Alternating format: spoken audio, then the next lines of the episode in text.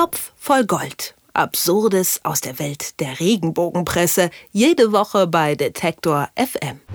Übertreibungen, Lügen und haltlose Gerüchte. Dass die Redakteure der Klatschpresse es oft übertreiben, das erfahren wir jede Woche aufs Neue hier bei Top voll Gold. Heute soll es aber mal darum gehen, was eigentlich passiert, wenn sich ein Promi tatsächlich rechtlich gegen diese Inhalte wehrt. Es geht um einen Rechtsstreit zwischen Günter Jauch und dem Verlag Klammt. Von diesem Verlag wird das Magazin Woche der Frau veröffentlicht. Und das hat sich bei Günther Jauch unbeliebt gemacht, indem es vor sechs Jahren getitelt hat, Sterbedrama um seinen besten Freund. Hätte er ihn damals retten können? Fragezeichen. Jauch verstand diese Frage als Vorwurf und leitete rechtliche Schritte ein. Wer jetzt letztendlich Recht bekommen hat und welche Rolle Fragezeichen in der Regenbogenpresse spielen, das erklärt mir jetzt Moritz Czermak vom Top voll Gold. Hallo Moritz. Hallo. Das Hin und Her in diesem Fall, das läuft ja jetzt schon seit sechs Jahren. Ich habe es eben angesprochen. Was mhm. war denn jetzt eigentlich das Problem? Genau, also du sagst es schon ganz richtig. Es ist ein ziemliches Hin und Her und ähm, deswegen fangen wir vielleicht da tatsächlich auch mal mit dem ganz Grundlegenden an, mit dem, mit dem Instanzen-Ping-Pong, das da stattgefunden hat. Also, 2012 hat die, hat die Woche der Frau eben diese Schlagzeile mit dem verstorbenen Freund gebracht und dann mit einem Fragezeichen so um einen Raum gestellt, ob Günther Jauch den hätte retten können. Ähm, die Geschichte dahinter vielleicht ganz kurz erklärt. Also, es gibt da einen Mann, der ist in den 80er Jahren, ich glaube 1982 war es, an einem Herzinfarkt gestorben. Günther Jauch kannte diesen Mann von früher, also noch vor dem Tod. Ähm, ist stellte sich dann auch heraus, dass die Redaktion der Woche der Frau durchaus wusste, dass Jauch und dieser Mann 1982 gar keinen Kontakt mehr hatten. Naja, und zu diesem, diesem Todesfall, zu diesem tragischen Todesfall, fragt die Woche der Frau dann eben, ob Günther Jauch ihn hätte, hätte retten können. Da würde man jetzt erstmal sagen, naja, wie denn, wenn er ihn damals gar nicht mehr kannte. Äh, Jauch ist dann gegen, eben gegen diese Schlagzeile vorgegangen, äh, hat da vom Landgericht äh, auch Recht bekommen. Das Ganze ging dann vor das Oberlandesgericht, weil der Klamp Verlag mit der Entscheidung nicht einverstanden war. Auch da hat Jauch Recht bekommen. Recht bedeutet in dem Fall, dass die Woche der Frau eine Gegendarstellung abdrucken musste von Günter Jauch. Das Ganze ist dann vor das Bundesverfassungsgericht gegangen, weil der Klamm Verlag immer noch nicht einverstanden war. Und das Bundesverfassungsgericht hat dann gesagt, nee, das stimmt irgendwie nicht so ganz und hat es dann wieder ans Landgericht verwiesen. In der Zwischenzeit, das ist ein ganz wichtiger Punkt in der Geschichte, in der Zwischenzeit hat die Woche der Frau aber schon diese Gegendarstellung abgedruckt. Deswegen hat Günther Jauch gesagt, naja, die Gegendarstellung ist jetzt abgedruckt, das Landgericht muss da gar nichts mehr machen, ich ziehe das alles zurück. Das Oberlandesgericht hat damals aber entschieden, dass der Klamp Verlag eben die Verfahrenskosten tragen muss. Und dagegen ist der Klamp Verlag eben wieder vorgegangen vor das Bundesverfassungsgericht. Und das ist jetzt die aktuelle Entscheidung. Das Bundesverfassungsgericht hat gesagt, nee, die Gegendarstellung, das ist damals zu weit gegangen, das hätte nicht sein dürfen und deswegen müsste jetzt auch nochmal das Oberlandesgericht, eine andere Kammer dort entscheiden, wer denn jetzt diese Verfahrenskosten tragen muss. Also das ist jetzt die Entscheidung, die aktuelle Günther Jauch hat eigentlich Unrecht vor dem Bundesverfassungsgericht bekommen. Jedenfalls hat das Bundesverfassungsgericht das Ganze wieder zurückverwiesen und der Klamp Verlag kann jetzt hoffen, dass er irgendwie ja, vielleicht eine Gelderstattung bekommt. Aber was ist denn jetzt die Argumentation des Bundesverfassungsgerichts? Also warum muss jetzt nicht der Klamp Verlag die Verfahrenskosten tragen? Genau, also wer, wer da jetzt zahlen muss am Ende, das, das ist noch nicht so ganz klar, aber es deutet jetzt erstmal vieles darauf hin, dass Jauch da unterlegen ist. Und das Bundesverfassungsgericht sagt, na ja, also die, die Woche der Frau, die hat damals ja ein Fragezeichen dahinter gesetzt. Und so eine offene Frage, wo die Antwort Ja oder Nein sein kann, das ist erstmal keine Tatsachenbehauptung. Und Gegendarstellung äh, können eben nur bei Tatsachenbehauptungen eine Folge sein.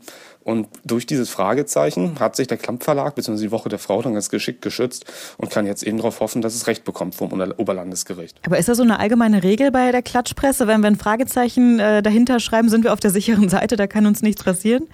Naja, erstmal würde ich äh, jedem, jedem Leser oder jedem potenziellen Leser äh, empfehlen, es gibt die goldene Regel, immer dann, wenn in der Regenbogenpresse ein Fragezeichen steht, ist die Antwort in der eigentlich immer erstmal Nein. So ist es ja auch bei Günter Jauch gewesen. Natürlich konnte er diesem Mann nicht helfen, äh, wie denn auch. Aber es zeigt sich schon, wenn man so Woche für Woche, wie wir das machen, sich im, im Kiosk so die Regenbogenregale anguckt, das Fragezeichen ist da schon irgendwie so eine ganz schöne schützende Möglichkeit. Ähm, wir haben dann auch mal ähm, ja, so, eine, so eine Sache erfunden wie das sogenannte Frausrufezeichen. Denn manche Redaktionen und manche Blätter, die photoshoppen die Fragezeichen so dünn, dass es fast aussieht wie ein Ausrufezeichen. Es bleibt aber immer noch ein Fragezeichen. Auch das ist natürlich ein, ein fieser Trick. Irgendwie ein Fragezeichen hintersetzen und damit zu meinen, dass man alles behaupten darf. Das ist dann eben so die Frage, die auf einer übergeordneten Ebene vielleicht bei, diesem, äh, bei dieser Entscheidung des Bundesverfassungsgerichts eine Rolle spielt.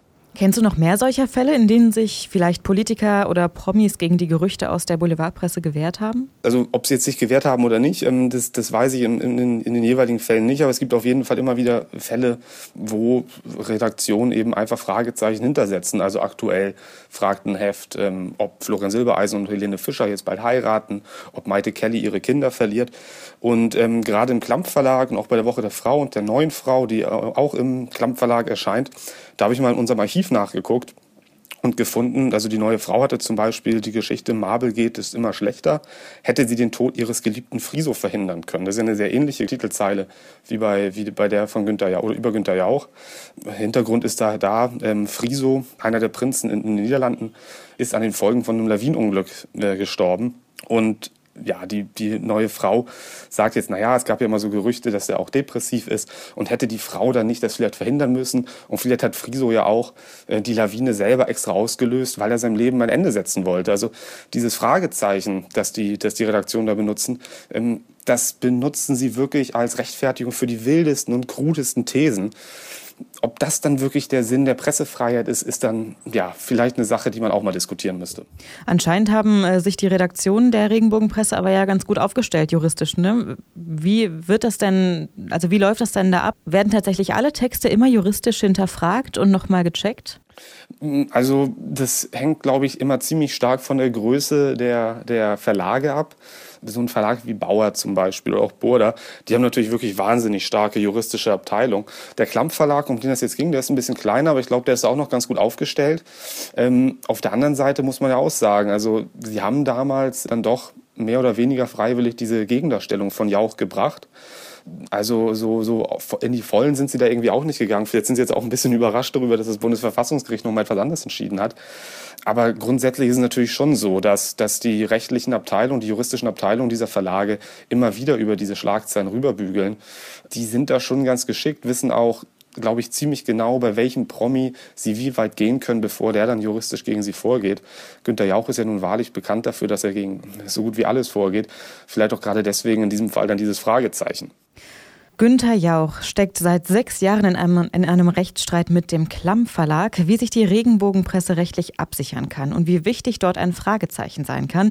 Darüber habe ich mit Moritz Czermak vom Top voll Gold gesprochen. Er erklärt uns jede Woche die Mechanismen der Boulevardpresse. Danke dafür. Ich danke auch. Topf voll Gold. Absurdes aus der Welt der Regenbogenpresse. Jede Woche bei Detektor FM.